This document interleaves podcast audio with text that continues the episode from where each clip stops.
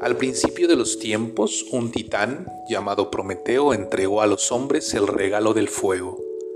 El dios Zeus estaba furioso con el titán por no haber pedido su permiso primero y con los hombres por aceptar el regalo, por lo que ideó un plan para castigar a todos.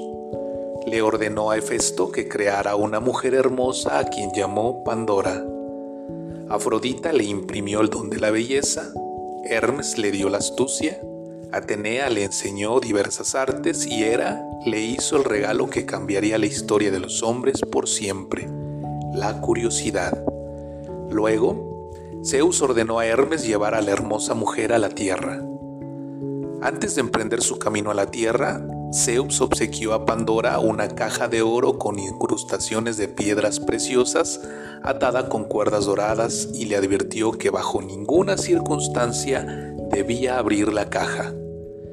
Hermes guió a Pandora desde el monte Olimpo y se la presentó al hermano de Prometeo, Epimeteo. Los dos se casaron y vivieron felices para siempre, pero Pandora no podía olvidar la caja prohibida. Todo el día pensaba en lo que podía haber dentro. Anhelaba abrir la caja, pero siempre volvía a atar los cordones dorados y la devolvía a su estante.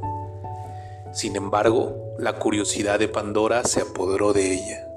Tomó la caja y tiró los cordones desatando los nudos. Para su sorpresa, cuando levantó la pesada tapa, un enjambre de adversidades estalló sobre la caja.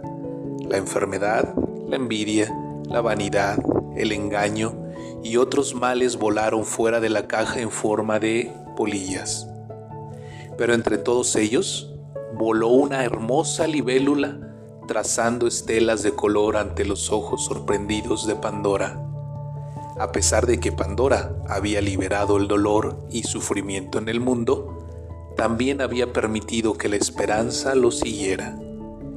Y es la esperanza lo que permite la humanidad seguir adelante a pesar de las adversidades. Buenas noches Dana, buenas noches Iker, buenas noches Naye.